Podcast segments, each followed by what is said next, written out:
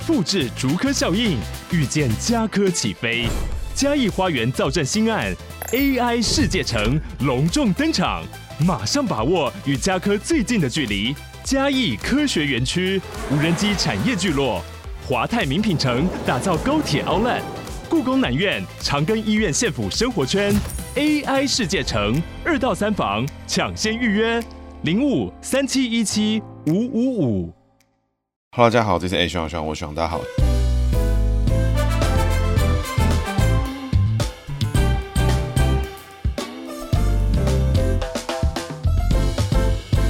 Hello，大家好，这是 A 徐朗，我徐朗，大家好，徐朗又回来了。那徐朗今天呢要讲的是土地问题哦。为什么讲到土地问题呢？因为选前呢，哎，这个二零二四影响台湾命运的一战呢，哎，居然呢，这个整个选战的议题呢都在这个候选人持有的土地上面。那这个非常的无聊，没什么智商啦，没有什么针对政策辩论啦，这个台湾路线辩论啊这种方向，反而呢局限在这个很奇怪议题上面做打转。非常多人呢针对不同的党派跟候选人进行一个攻击啦，说什么赖皮聊啦。草地皮啦，什么之类剥皮疗啊，什么各式各样的这种争议。那我们今天呢，把网络上面还有这个常见的事情是统整一下。那我个人呢是有我个人的看法，不过呢给各位参考。然后最后呢，在节目的尾声会附上一个如何回应各党各派的支持者的各式的方式。哈，那这边呢最后呢跟大家分享，我觉得这方式呢目前想起来哎是蛮顺利的，蛮有用的。接着呢开始进行今天的节目。那我们照现在的总统候选人的号次开始来做解析。哈，那第一个人呢一号呢就是柯文哲。那柯文哲跟吴欣盈这两个人的土地争议。是什么呢？啊，首先呢，当然就是柯文哲的土地争议嘛。他就是最近呢被发现说，哦，原来呢他在这个新竹呢有一片土地啊，是号称呢是农地。那在二零一五年的时候呢，在专访之中其实就有访过哦，就是柯文哲说啊，我爸买了一块地给我啦，什么好像以后回新竹当医生就有一块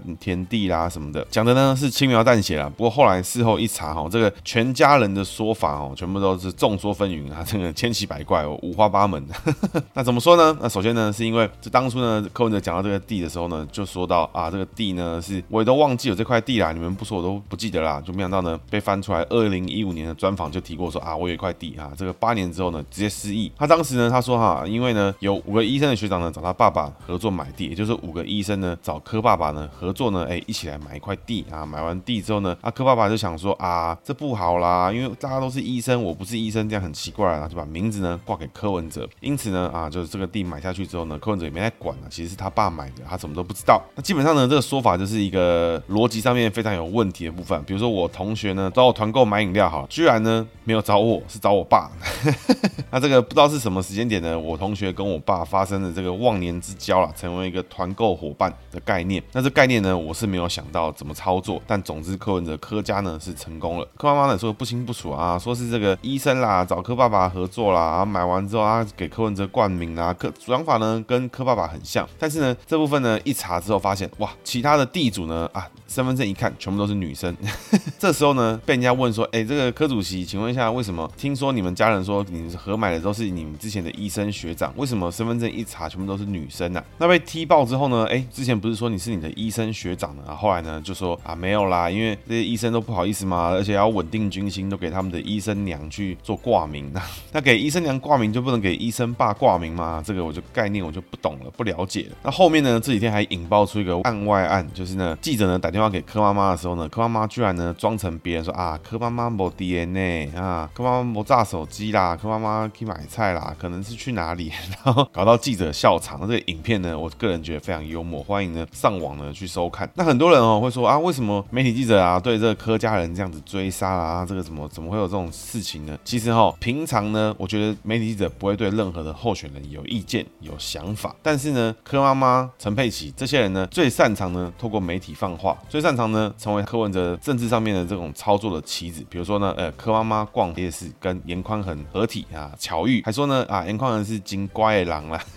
那这个时候呢，记者继续追问他的看法，我就觉得哎，这还算合理。为什么呢？因为全台湾的候选人妈妈呢，只有柯文哲的妈妈何瑞英有这个媒体的话语权哦，所以我觉得这个追问呢，我觉得是还算合理。那这些问题衍生出来呢，就是说现在的状况是什么呢？就是呢，柯文哲名下呢有登登记一片土地，那这个土地呢属于特种农业区。那一般来说哦，大家如果在关心的话，就有知道说，特种农业区呢，就是这个地区之中呢，哎，被规划成一定必须要是农业区的这个土地，因为为什么呢？因为它的土地特别的好，特别的肥沃，通常啦都是什么溪水冲积啦，或是这种已经经过很长一段时间，这个土地呢产量好，那这个种起来的植物呢长得也很好，所以呢必须呢由国家规划呢这片土地呢留一定必须要成为农用的这个使用方式。那因此呢，哎，这个困着有一片农地这件事情就到这边告一个段落嘛，对不对？哎，这有土地也还好啊，医生嘛，对不对？而且爸爸还出钱，医生儿子挂名。但问题在哪里呢？最近呢被踢爆说，哎，变成了游览车停车场，上面停了一大堆的游览车，哇，怎么会这样子？明明说好的这个特种农业区呢，只能种田啊，没想到呢，上面呢居然种了游览车。那这个呢就没话说了嘛，一定有问题啊！这柯文哲就拿出他的这个科学、理性、务实的方式啊，该怎么办怎么办啊，什么什么的，就进行开挖的行为啊。这开挖呢啊，一挖下去之后发现哇，里面居然疑似呢有这个什么建筑跟事业的废弃物，比如说有钢筋、水泥啊什么的。这个呢是有照片为证的。那这时候呢就有名嘴出来踢爆说，哎，这个问题可大了哈！为为什么问题可大呢？因为特种农业区的这个表土，也就是种田的这片土的部分呢是非常肥沃，那这种土呢是非常好的土，如果呢，盖上了混凝土，盖上了柏油，盖上了水泥，基本上呢，这片土地以后要能使用的机会呢，就变得很低，因为呢，这个土呢就被重重的伤害。里面比如说，如果有些什么这个细菌啦，什么各式各样的这种微生物啦，那可能都会死在这个地方，所以土呢就变得没什么屁用。那挖出这些废弃物为什么严重呢？啊，这直接呢就就有名嘴爆料出这是一种非常典型知名的农地买卖的致富手法哦，是什么呢？啊，首先呢，必须呢要掌握到都市计划跟都市更新的这个脉动啊，所所以呢，他买了特种农业区。为什么特种农业区特别好买呢？特种农业区呢，买卖的时候都必须是以农地的环境进行买卖。那同时呢，他也很难呢去做地目上面的变更，所以呢，买起来呢会特特别便宜。只有谁会想买？只有种田人会想买，因为呢，买了呢，哎，他就有机会呢把田种得更好。但是呢，现在农夫越来越少，尤其五个医生一起买一片农地啊，有合理吗？啊，不合理嘛，对不对？这个农地能不能盖成医院啊，也是不可能的。所以呢，医生要买一片农地回新竹当医生，这也是没什什么逻辑的事情。所以也就是说，这个特种农业区的表面的表土呢是非常有肥沃的价值。所以呢，这个名嘴爆料的说法，他们就是呢，首先第一种做法就是把特种农业区的表土呢铲起来、挖起来，然后呢卖给其他的农夫，因为这个土呢是会有人收购的。这个土呢铲起来之后呢，去别的地方上面放上去之后呢，哇，这一片普通的田呢就变成良田。就他可能会在一个土地很差的地方、土地贫瘠的地方呢，买了一大片土地之后呢，再去买好的表土放上去，或是用一些农业的手法，让这个地方的土呢变得更好。那前面有提到嘛，一个能够被划为特种农业区的土呢，基本上它的品质都是非常好，所以它的卖价呢也会特别的高。那这个土地炒作出的下一步是什么呢？就是因为呢，你把表土挖了，所以它会空一大块嘛，就越挖越深嘛，就是空了一个很高的地方。所以如果你要停车的话呢，基本上你就要下线嘛。所以接着呢要回填。那回填这时候怎么办呢？就把你这个事业废弃物啦，或是你盖房子建筑废弃物、拆房子啊、拆什么东西这种没用东西呢铺到底下去。因为呢以后呢变成建筑使用地的时候呢，哎，这时候就不关它的事，而且中间呢你先把这个土垫起来了，还可以做停车场收租，还可以做其他用途做使用。所以呢，你先再收了一批这个事业废弃物过来做铺平之后呢，再做打底，然后呢，水泥铺上去，哇，一片新的地，柏油地、水泥地就弄好了，再化成停车场的格子就可以收租。根据这些爆料里面呢，发现说他曾经呢收过这个六十几辆的这种小型的家用车，就是小型车。后来呢，最后呢是由游览车业者呢去包过去。那至于谁收钱呢？谁来干嘛呢？啊，这个事情呢，柯家人呢就有三四种说法出现了。一下一个柯文哲是说啊，我都不知道，都我爸妈处理，我什么都不知道。那爸爸妈妈呢又说是这个，妈妈呢又说是这个有游览车业者打电话过来跟他承租了。然后呢，陈佩琪就说啊，过年年夜饭的时候呢，爸爸妈妈跟他说啊，我们帮你买了一块地啊。总之呢，这几个人呢说谎不打草稿了，好歹这个串一下供再出来回应，就没想到每个人回应的都是五花八门的，都是这个千奇百怪，完全通篇鬼扯。那更惨的事情是什么呢？是这条新闻呢，基本上被养到一个柯文哲这个民众党的阵营之中呢，发布了农业政策，什么保护农农地之后呢，才进行这一波的攻击。那我觉得这个时间点哈抓的是蛮好的。那我觉得哈，不管你是不是草地或什么哈，我坦白说一句话，就我对柯文哲的了解哈，首先呢，他并不具备有操作这个复杂手法这个东西，而因为他本身呢绝对没有能力做这种操作。再来呢，他也看不起这种操作，所以呢，他绝对呢是装死装不知道，别人爱怎么样就怎么样，他就是希望去当老大，他就是要去收钱，他就是要做这种简单的事情。所以呢，你说柯文哲对土地呢有进行一个非常主控的这种杀手级的这种去破坏农地啊什么的，这个本事呢，我觉得柯文哲肯定没有，而且他也不懂，他也不会。但是呢，柯文哲要选总统，他可以这样子说啊，我不知道啦，都不是我用的，就这样高高举起，随便放下吗？有可能吗？那如果今天哦，会最简单的一个说法，今天这件事情呢，换成苏家全，换成蔡英文，换成赖清德，那请问柯文哲会说什么？就是贪污一定是长官的纵容嘛，对不对？怎么可能身边的人做这些事情你都不知道？这一定是来自于这个纵容嘛，对不对？贪污是怎么来的？就是这样子来的嘛，对不对？蔡英文身边的人都贪污嘛，对不对？今天有这事情来讲的话，是不是可以说柯文哲身边的人都炒地嘛，对不对？照柯文哲的逻辑，照民众党的攻击手法来看的话，这些说法跟手法完全就会合理。那今天呢，他还讲说什么财政纪律啦，讲什么这个对底下的事情都要一清二楚啊？长官怎么可能不知道这些事情呢？那明显看起来，柯文哲对于他自己申报出去的财产、申报出去的东西，完全一无所知，完全什么都不知道。甚至呢，哎，这个陈佩琪呢还冒出来说，这个地价税我们都已经有缴了，有什么问题吗？什么的？那今 天今天呢，根本就不是你说的什么地价税的问题哈。柯文哲最近呢还把这些所得呢算出一个数字，然后把这些所得呢全部捐出去给新竹市政府。那这个事情呢基本上是荒谬至极的。为什么呢？因为首先在这期间呢，任何的出租上面的利益呢都是违法得利。那你捐出去呢，好像就没你的事情了嘛？这这有合理吗？你去路上抢完别人之后被抓到，你就说哎，对不起啊，对不起啊，我我还你钱好不好？我还你这就没事了好不好？我捐出去，今天我抢了你一百万啊，没关系啊，我今天就把这一百万捐出去给别人啊，捐给这个家福基金会。那大家不要计较这事情，你觉得可以吗？你觉得合理吗？那我觉得哈，这个其他人哈看到这事情也就是看看就好。那我觉得最简单的一件事情就是问这柯文哲支持者，今天 ID 遮一遮，这个事情发生在赖赖清德身上，发生在蔡英文身上，请问你们会说什么？那我觉得这政治哈不用想太多，同样的标准就可以了哈，不政治不难，找回良心而已哈。那这个你讲的屁话呢，就要对自己负责。那另外哈，这个土地争议呢，那吴欣盈最近的副总统辩论会里面呢也蛮精彩的。那基本上副总统跟总统的证件发表会哦，大家都有机会都可以上 YouTube 上面去看一下。我觉得有一些备份的影片呢，我觉得还可以看。那我坦白说哦，这个总统的哈，这个赖清德啊、柯文哲啊、侯友宜这三个人哈，这三个人讲话哦，非常无聊。我坦白说，三个人谁都一样，我都看不下去，觉得非常的痛苦。这个赖清德呢，讲话就是这个蛮官派的嘛，就是就是一个要当总统的人样子啦，讲话谁都不得罪啦，讲话也是啊，看起来有方向，也是 OK 的，就没什么问题，就稳稳当当是一个合情合理的候选人。所以我觉得就是就是就是这样，就这样，没没什么更多，也没有扣没有扣分啊。你说是不是非常表现亮眼哈？我觉得也没有，也没有特别好。那侯友谊呢？啊，他讲那些也是有的没有的。那但是呢，我就看得出来，试着呢成为一个合适适当的候选人，讲一些该讲的话，然后做一些该做的攻击，那就表现在这个程度。那柯文哲呢？啊，就不知道他在干嘛，然后讲话一直哦，这真的是非常烦。然后看他讲话就觉得正在鬼扯，真的是受不了。但总之呢，大家可以抱着自己的心情去看。但是我觉得必须一定要看是什么？是副总统的政见发表会，非常精彩，非常好看。那看完呢？啊，吴欣颖在这一题土地在议题上面就讲到一个问题，他说：啊，我身边的人呢也都买不起房子。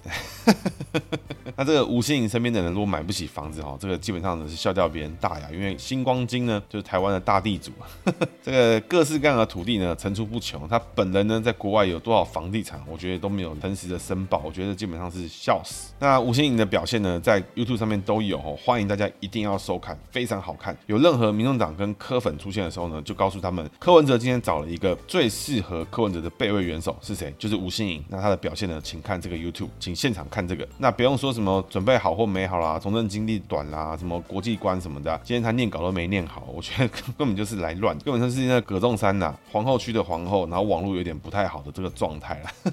那这些评论哈，我们后面再来继续。那我们回到接着土地的上面的问题哈。那柯文哲的土地问题呢，就在这个地方，目前是告一段落。为什么呢？因为柯文哲原本说，我原本随便就要拆啦，我就把它拆掉之后，回复农地之后呢，哎，把压力呢丢给赖清德身上。为什么呢？因为赖清德身上有个议题呢，就是他的什么，现在被泛蓝的族群哈，包括民众党呢，说是赖皮聊了。那基本上呢，这是笑死。那我们后面再就继续往下讲。那所以柯文哲呢，目前呢被踢爆了这个敛财手法哈，就是这个土地炼金术呢，就是第一个先便宜的买到了这个什么特种农业区的土地，那再来呢是把这个上面土地的表土呢卖掉，那再来呢是把这个土地呢放置这种废弃的这个事业废弃物啦、建筑废弃物啦等等，最后呢铺上草皮，再剥一层皮是什么？租停车场去做租用，所以呢分别呢都赚了好几手。那我个人确定哈，这绝对出自于专业人士，因为柯文哲首先呢这种没出过社会的妈宝啊，或者这种奇怪的医生哦，不可能懂这种手法，绝对没这么厉害，一定是现场有人带路，有人处理。所以是谁呢？那柯文哲居然都不知道这事情，都完全不了解这个情况，真是太离谱了。那基本上呢，这事情就是放屁。那这个事情呢，纵容炒地皮的黑手呢，破坏我们国土，还成为这个分母之一哈。这个柯文哲绝对是知情不报，这肯定是共犯，因为这是按照这个民众党的逻辑嘛。只要你照片上面有出现啦，这个有曾经有加过 Facebook 的好友拍过照啊，就是共犯。那今天呢，更何况柯文哲的名字出现在地气之上，所以他肯定是纵容的共犯。这是手法上他可以都不知道，但是呢，他绝对就是相关人士之一。以上这个是完全按照民众党的手法了。那赖清德的这部分呢，就是呢，他一个老宅，是赖清德爸爸留下一个公寮，在矿业用地之中存在。这矿业用地呢，哎，就是在挖矿啊，就挖煤矿什么的。那么矿业用地呢，早期呢是可以作为这个事务所或者是公寮之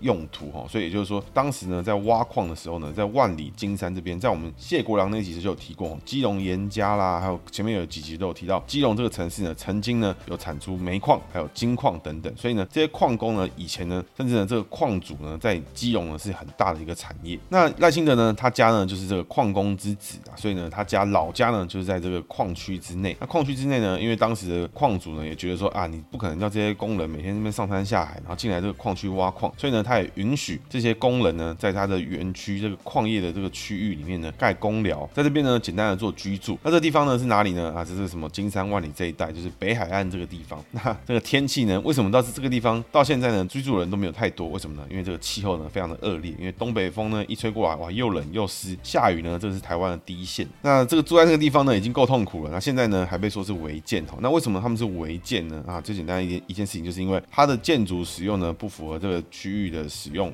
不符合这个都市计划法啦、什么法啦等等的，所以就是说，呃，这个地方呢不能有民用建筑存在。但是呢，赖清德他家就在这边，所以呢视为一个寄存违建。那什么叫寄存违建呢？就是说在有这个法律之前呢，哎，这个建筑物就存在了，所以它是这个寄存违建，拍照列管。也就是说呢，你在这个地方有这个房子，但是后面有个人新增的一个法律说啊，你的房子呢从此以后居民不能住在这个地方，但是你已经有存在了，那我们寄存违建，拍照列管。也就是说，这个地方的土地呢，可不可以盖摩天轮？可不可以盖 motel？可不可以盖一个二十层楼的社区大楼？可不可以这样？不行，因为你就是属于违章建筑。但是呢，你已经存在了，就是寄存的情况。虽然呢，你不符合我们现在的规范，但是呢，你存在这边了，那我们就找机会呢，你是来申请，我们就合法化，或是怎么样的方式来让这个地方的居民呢，诶，他们的生存权是比较合法的。那这这个就是所谓的目前寄存违建的状态。那拍照列管是什么意思呢？就是说这个地方呢，你可不可以在这地方现有的土地上面再盖一栋城堡啊，盖一栋自己想要的大楼？可不可以这样啊？是不行的。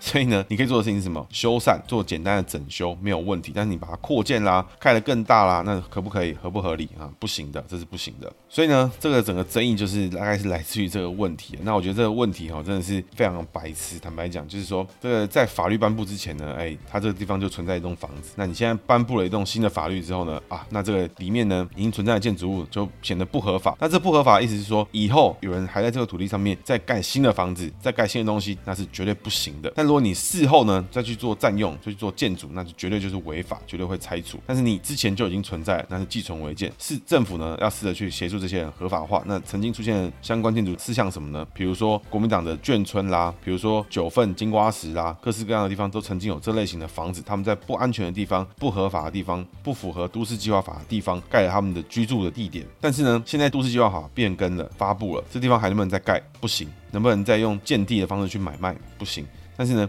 现有的房子已经存在了。那就算了，那就是存在，那就让你合法化申请呢就 OK。所以如果你有去申请，那就合法；没有申请的话呢，就是属于一个没有合法、没有非法的这个状态，属于一个寄存违建。那目前呢，大家是打破头说什么啊？赖清德就要受到最高程度的检验啦，赖清德就要怎么样怎么样的啊，就要做什么事情的。那目前赖清德的对应方式呢是说啊，这个房子呢公益信托成为这个矿工的这个纪念馆了。那我觉得哈，这个手法已经算是哎不知道怎么样，也是不错了，也是还 OK，但是稍微偏慢一点哦。那接着呢，现在就是很多人在打这件事情哦，说什么。要拆啦，那基本上呢，如果你要拆的话，那所有矿区的人都要拆，所有人都要符合这件事情。那接着这些国民党啊、民进党就说什么没有没有没有没有，我们只是说赖清德赖清德的房子呢就一定要拆，因为他是总统嘛，经得起检验。但是旁边的居民呢都不用。那我是觉得哈，这个听了听听就好了啊。你们这个说法哦，这个逻辑哈，我觉得是前后的谬误，非常的蛮奇怪。那照你这讲法，都市计划法挖出来，那十三行文化是不是也要拆一拆，什么其他的地方那个什么各式各样的什么古迹啦，什么都都拆一拆好了，反正也不会符合现在的都市计划使用嘛，对不对？对不对？照你们的说法呢，哎，根本就只是要针对赖清德，那完全没有任何法治精神啊，也完全搞不清楚法律是为什么存在，为何存在。基本上哈，这个附近的居民哈，这个是曾经的矿工居民哈，没有去血泪控诉哈，政府没有去辅导偏乡哈，没有去减轻城乡差距哈，我觉得已经很给面子，没有去各式各样的抗议啊，各式各样的这种去打爆新北市政府啊什么的，甚至呢，新北市政府在这个案子里面都已经有发公文说这是寄存违建，是一个拍照列管的状国民党呢跟民众党呢都还可以持续的进行这攻击，那我觉得你们就继续打。那反正呢，这个曾经矿工或矿工相关人士的票你们都不想要拿，那我觉得也没有差，那就随便你们。反正呢，你们觉得有问题，那我欢迎哈，因为现在赖清德的房子就在那个地方，没有任何问题，有任何的意见呢，哎。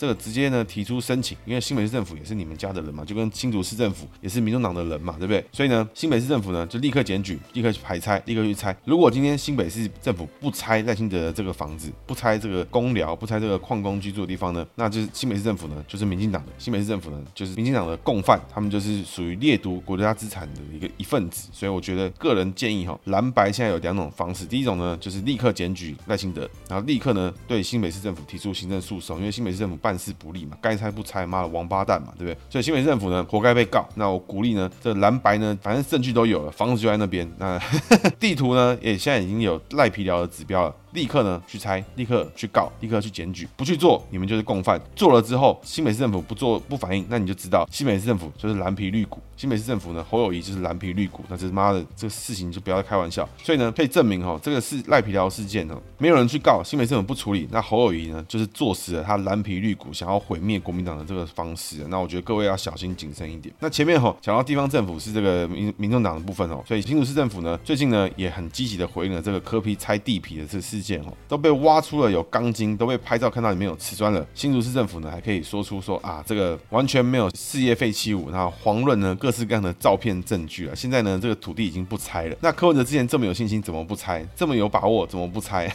怎么会说这个该怎么办就怎么办？怎么拆了一刀之后呢？哎，挖出一堆有的没的之后就不拆了啊？这个高虹安怎么看？我是不知道啊。赖清德土地事件好像目前也就这样，因为赖清德好像土地也没有很多啊。这一笔呢，就是目前比较有争议的部分。我现在觉得这种这种。事情就是信就信，不信就不信。反正呢，这个蓝白支持就是什么赖皮寮啦，赖清德怎么样啦，然后甚至呢还说赖清德这个房子呢旁边还要有维安特勤啦，有设岗哨啦什么的。那今天哦，这个只要你是总统或副总统的，你的住所附近就一定会有这个东西，不管是怎么样，都一定会存在。他们出入就是会有这些东西。像我最近几次上班期间呢，上班上的好好的，忽然间就有人哎警察管制啦，就是有人去扫街拜票啦，什么赖清德他们就开车过去啦什么的，非常的。烦，非常北人，但是呢，就是这么规定，就是这么个方式，就是得接受。就算我也觉得他们很北了，但是呢，还是得这样。接着呢，是侯友谊的这个土地问题。其实侯友谊土地问题哈，坦白讲没有问题哈，法律问题没有问题哈，这个资产收益问题没有问题哈。那问题是什么呢？就是呢，侯友谊他家族呢，在文化大学旁边呢，持有一栋大楼。那栋大楼里面呢，有一百多个门牌了。那里面呢，就是分租成学生套房嘛，专门租给这个文化大学的学生。以前叫大群馆，现在好像叫什么凯旋苑还是什么东西的。这部分呢，我觉得。法律上面完全没有问题，它就是一个资产上面的状况。那以前他申报的时候就有申报这个东西。那厉害的地方是哪里呢？就是呢，他跟学生收租啊，以前是一学期收多少钱，现在呢变成每个月按月呢收多少钱。那我觉得哈，这个个人投资啊，家族资产啊，我觉得都没什么好说。因为如果是这样的话，基本上吴欣盈的资产跟他星光金的事情都被挖不完，没什么好说的。可惜点在哪里呢？就是侯友宜呢还打着一片大旗，说什么居住正义啦，什么要帮助学生啦。这个赖清德呢减轻私立大学的学费的之后呢，哎，侯友谊还跑出来说啊。这是大傻逼啦，柯文哲也说是大傻逼啦，买票啦什么的。啊，没想到呢，侯友谊就在这个地方大收学生的房租啊，是不是合理？是不是合法？是不是符合市场需求？是不是符合经济学市场的这个看不见的那只手的控制？那完全都符合哈。也有学生去租了，那这个大家都没话讲。但是呢，今天呢，一个总统候选人，他一部分的资产来源呢，是来自于这个私立大学学生的这个房租啊。那同时呢，这个候选人呢，还大力的说一定要开放中国学生来台湾就读。那我是不知道。他是不是房客不够啊？必须从中国进口房客进来，用一个比较花式的手法。那我觉得哈，完全合法啦，完全合理啦。完全符合投资理财方式。这坦白讲啦，这也是一个很不错的标题。如果有机会的话，也必须跟我说一下，我可以入股一下。我我蛮希望有这种稳定的收益存在。那这个大群馆这个事件哈，我觉得必须讲了啊，有很多人去质疑，很多人去挑战，甚至有人去提告，那这都随便他们去搞。我觉得最厉害的一点是什么？就是这是单一持有人的情况下，居然哈这个市政府员工愿意配配合哦，同意呢把这一栋大楼里面切了这么多个门牌，那有这么多的水表、电表，全部都切开，哇，全部都独立计价，完全呢也符合这种避税的原则。我个人觉得哈，这个部分的操作呢，可能才是这个地方最困难的地方哦。那他们最终呢，侯友宜是成功了。那现在这个资产呢，也不列在侯友宜的名下，反而呢是已经这个经过投资的手法呢，这个持股的方式呢，哎，转进呢到了他的家人手中。那我必须讲哦，为了他的晚辈，为了他的家庭哦，持有一个这么好的资产，我觉得这都是一个好事的。但是如果你选 总统的情况下，哎，哇，租金还收的不便宜，那我觉得是比较难交代啊。同时你还主张了什么要帮助学生啦，这个帮助年轻人要什么侯康贷啦什么的，最简单的事情就是你的房租呢收少一点，收的便宜一点，哇，其实我觉得就已经很不错了，就已经很帮助到学生了。但没想到呢，还能有帮助学生买房的什么侯康贷啦，居住正义的大旗之下呢，哇，侯友宜呢只有社会观感的问题，必须讲，就只有这个地方有有问题，其他地方呢完全合法、合情、合理啊，没什么好没什么好多说的。那法律问题呢，该提高的提高啊，那我觉得大概是这个概念。那接着哈，我们稍微讲一下最近的这几个副总统的议题的争议哈，我必须说，萧美琴的表现哈，就是这个中规中矩啊，就是一个非常稳健的一个副总统候选人。那各位要知道一件事情，副总统是总统的备位元首，也就是说赖清德、侯友谊。柯文哲这三个人忽然间中风暴毙了，死掉了，被暗杀了。接着呢，能够代位的元首是谁？就是这个备位元首，我们的副总统萧美琴、吴欣盈、赵少康等人。所以就是说，哈，看到副总统的选择，你就会知道说，有一天总统出问题了，是由这些人去代替总统执行使总统的职权。那如果看完副总统的证券发表会之后，你还觉得这些候选人有认真的思考，那我是高度怀疑啊。必须说，哈，赖清德配萧美琴啊，看起来还是最稳健的一个组合啦。那吴欣在这一次的这个表现之中，坦白说，真的是，哎，这个大家闺秀，这个多年经营的形象哦，这个星光金公公主啦，这个海外归国啦，这个财经专业啦，国际专业啦，这个形象呢，一系回到解放前哦，这个细汉的西尊哦，林 Johnny Walker 啊，这个 Johnny Walker 这个概念哈，我必须说还蛮屌的。他不过有钱人的想法跟我们不一样，细汉的西尊林 Johnny Walker。不过呢，这个吴欣盈最大问题还是什么？他的网络有点断讯了。不过我觉得。所有人哈都有这个新手阶段啊，都有这个比较菜的阶段，我觉得也是合理的，因为他的讲话这种断断续续，念稿念到有问题。那这个阿伯的粉丝们就注意了，如果今天阿伯可能如出现什么问题的话，就是吴欣盈替代阿伯哈。那如果你们觉得投吴欣盈就等于疼痛同投阿伯，那我没有意见。那如果你们只是觉得吴信只是来帮这阿伯出一千五百万，那我也没话讲了。那政策哈上面看一看哈，我觉得哈都是一些很白烂的政策啊。这个赖萧配就不用多说，就是稳健嘛，延续蔡英文路线啦，等等这些事情。侯友宜呢啊，这个往中国靠拢嘛，跟中国和谈啦，九二共识啊，什么等等，就这些事情往这边去做嘛。然后剩下都是一些屁话。那我特别呢去看一下柯文哲相关的政策哈，那这是屁话这种屁话，那只有谁会被骗呢？哈，跟各位报告，就有一些这种理工男啊，或是一些这种比较奇怪的科粉会被骗。那怎么样叫做被骗呢？也就是说哦，这个柯文哲讲了很多这种让大家会点头、头头是道的点头称是的政策，比如说什么啊，我们要讲究一化政府，我们要让政府联能更有效能。我们要合理化我们的课税方式，我们要让我们的政府合情合理的课税啊，提高我们的税收，那避免了超征的问题。我们要提高我们的政府的效能啊，还有财政纪律啊，基本上是这样。那基本上呢，这些政策呢，基本上全部全盘都是放屁。为什么呢？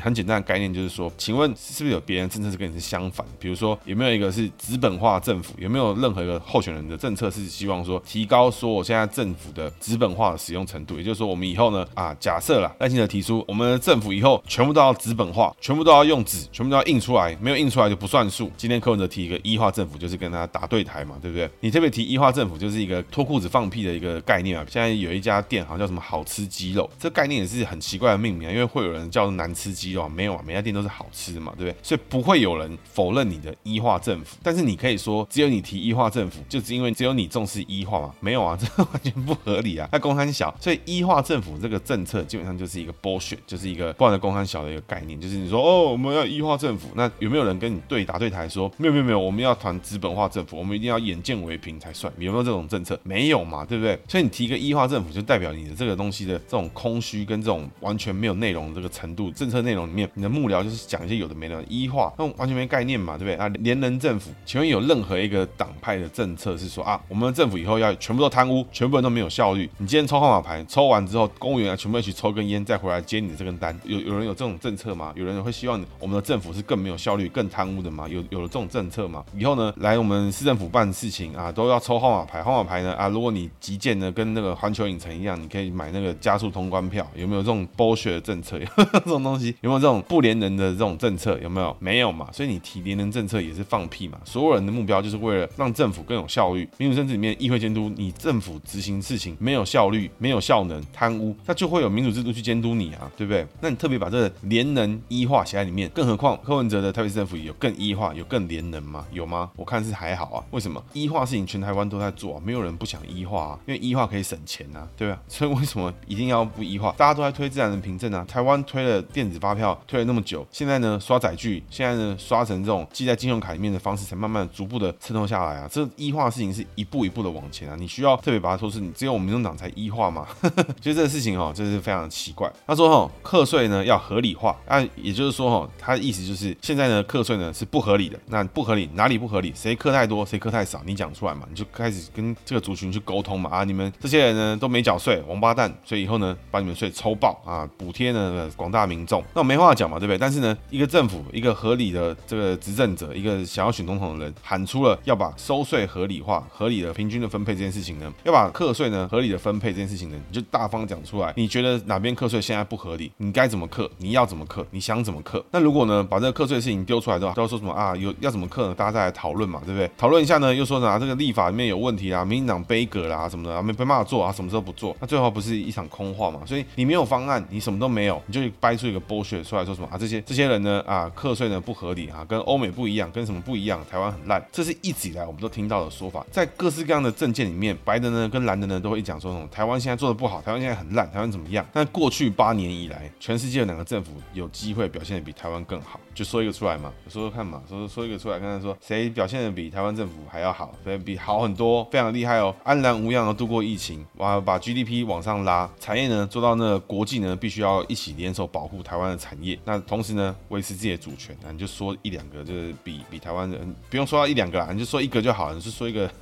说个出来听听啊，说个出来看看，这样感觉感觉怎么样？所以我觉得哈，这种政策的事情呢，我觉得还是要这个稳健扎实。我觉得空话里面哦，各党各派里面全部都会有听起来有点空白的政策，就是啊，还听不清楚为什么？因为就跟这个合理化课税的事情一样，一定会踩到别人的利益，一定会有人去做到这件事情。但是民进党有没有把这个修正十八趴的事情讲讲在他的 政策里面？有没有把婚姻平权讲在他政策里面？他有没有做到？他有没有往这方向前进？那往这方向前进的时候呢，你的反对派反而滥用这些人的这个怒气，再用这些被改革的人、被课税的人的愤怒，想要去说想参加这个执政党，达成自己的政治目的之后呢，哎，反而他没有讲出他要怎么样改回来。你现在觉得十八趴不合理，那你全部都溯及既往，全部改回来吗？你有没有本事就这样讲？那我觉得哈，这个这场选举哈，已经慢慢的哈成为一场闹剧。我是不知道怎么样啊，一定会有听众呢敲碗这个预测集，那个预测集呢，我们以后再看看怎么样可以预测法会比较好。那现在的情况哦，真的是非常的闹，非常的乱七八糟啊！这些人在讲什么事情？很看起来总统候选人完全没有那种两千年、两千零四年、两千零八年这种老派的这种国民党的人哈。今天他至少讲出来的政策，他还会合情合理的去思考它的可行性，试着呢去把这事情看看起来是更完整的，试着呢去让这事情听起来是合理的，而不是说丢出来看看风向，然后就装死没有啊，重启服贸那就没有啊，没有啦，没有啦，我们讨论一下啦，我们就只是看一下啦。这样啦，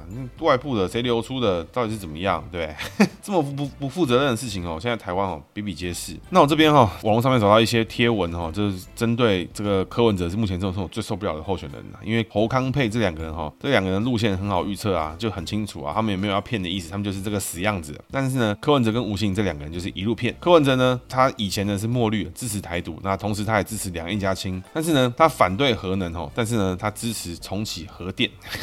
那他认为呢，国防军费呢是一定要调高的，是必然的。但是呢，他认为蔡英文的国防跟军费又太高了。柯文哲同时呢支持还债不要大傻币哈，但是呢，民众党曾经支持普发一万元的现金哈，在这个税收曾经超征的状态的时候，民众党支持普发一万块。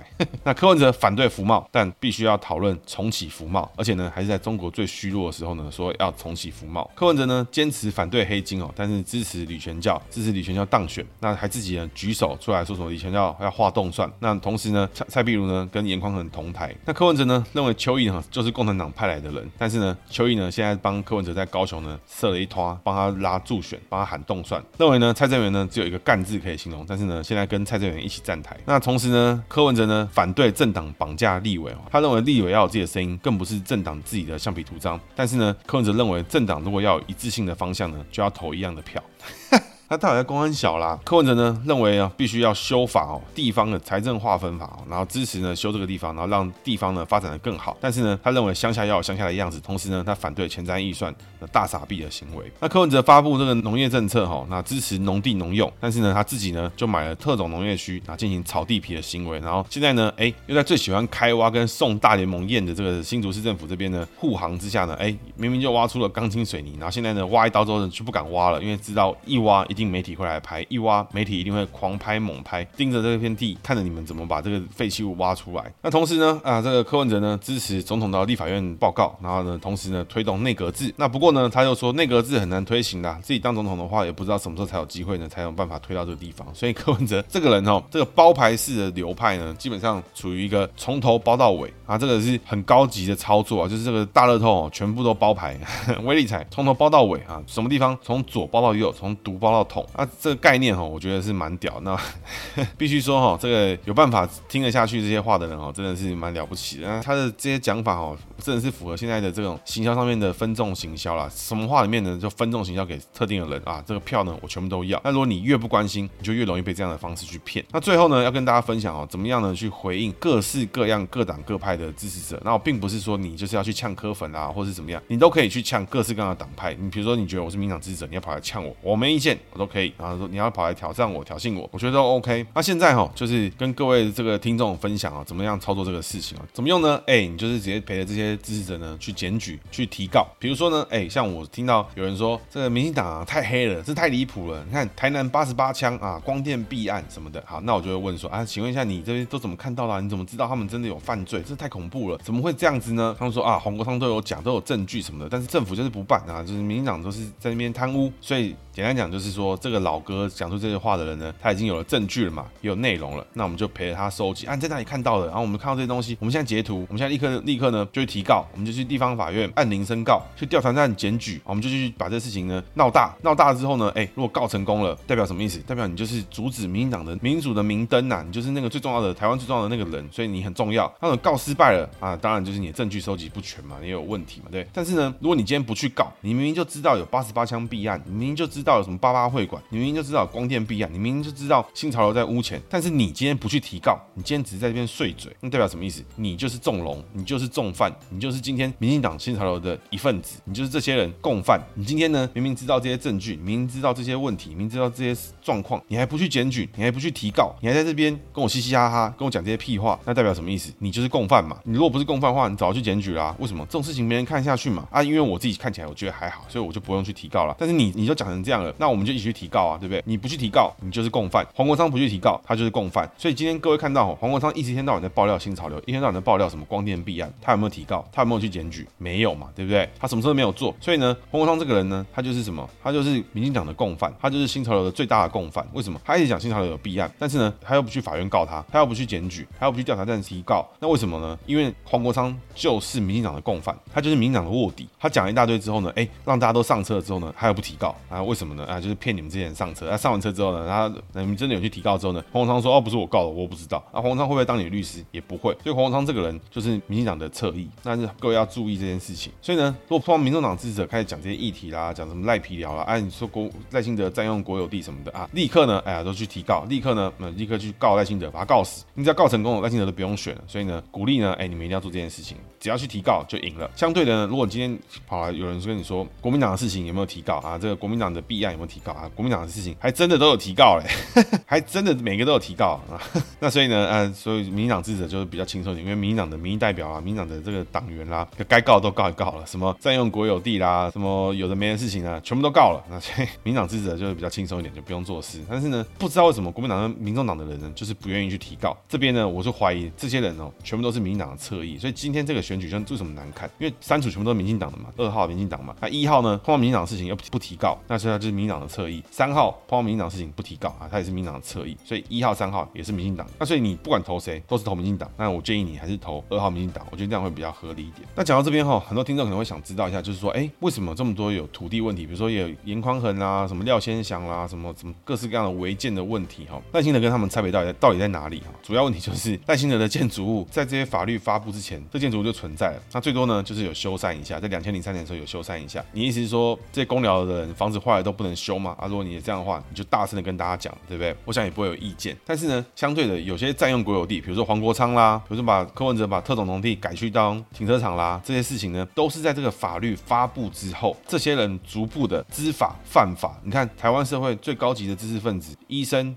律师，全部都知法犯法。然后呢，跑去挞伐一个穷苦人家出来的人，说你们干、你们做的是违建，也太离谱了。那我觉得哦，这个公道自在人心啊。像这种没什么逻辑的人哦，没什么良心的这种说法哦，我觉得基本上 都是很荒唐啦。甚至呢，网络上还有一个说法是什么？有个柯粉哦，他这边贴了一个贴文说，抱怨那么多就不要当矿工啊，矿工的高风险也伴随高收入，风险跟报酬成正比，这个国小就有教吧？不必说的，矿工好像都很可怜一样。况且不读书，没有学历，最后当然只能去干这种底层劳力活。哇，怪谁？那这个柯粉哈，我觉得他讲的非常的合理，很柯粉，很科学、理性、务实的。为什么啊？这是这确实务实面上没读书、没有学历，最后只能干体力活了，务实嘛，对不对？科不科学啊？他讲到高风险伴随高收入啊，科学嘛，对不对？理不理性啊？很理性嘛，够理性才讲出这种屁话。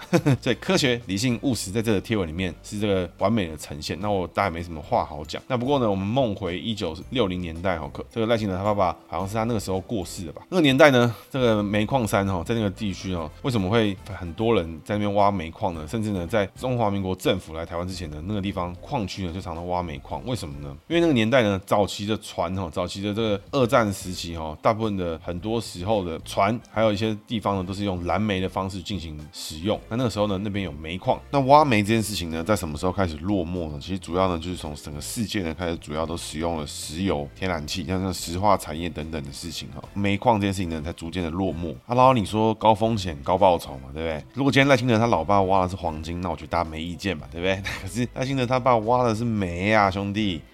是怎样？今天挖了两两箱煤跟三箱煤出来，高风险低回报啊，兄弟，你在讲什么？那在那个年代呢，你的小朋友呢，能够进到公学校或者什么私学、什么小学校里面，进到那个地方去念书，能够往上去念的，念到国中甚至高中之后呢，在乡里之中呢，可能都是这个万中选一啊，至可能没那么离谱，至少千中选一，因为不是人中龙凤，很难有机会往下受教育，甚至呢，你的家庭也要够好，因为那个时候呢，有没有义务教育？没有，哈，没有，所以呢，大部分的情况。况下呢，当时大部分的台湾人民都是预设 default。不读书，没有学历，那他们有没有选择？只能干这种底层劳力？我当然就只有这个选择。只有谁有办法不用做这个选择啊？当然就是从很早以前的这种家族，就是世家嘛。所以赖清德他确实就出身矿工世家，他只能做这个选择。那这个矿工之后，他妈妈在赖清德爸爸死后呢，可以把赖清德养成一个医生去选国家代表，然后还有这个心成为最后呢，在几十年后成为总统候选人。没有人去佩服他妈妈，你还跑来讲他妈妈盖的是违建，这到底是什么低能的想法？那我觉得这个想法啊，必须说啊。很科学，很理性，很务实啊。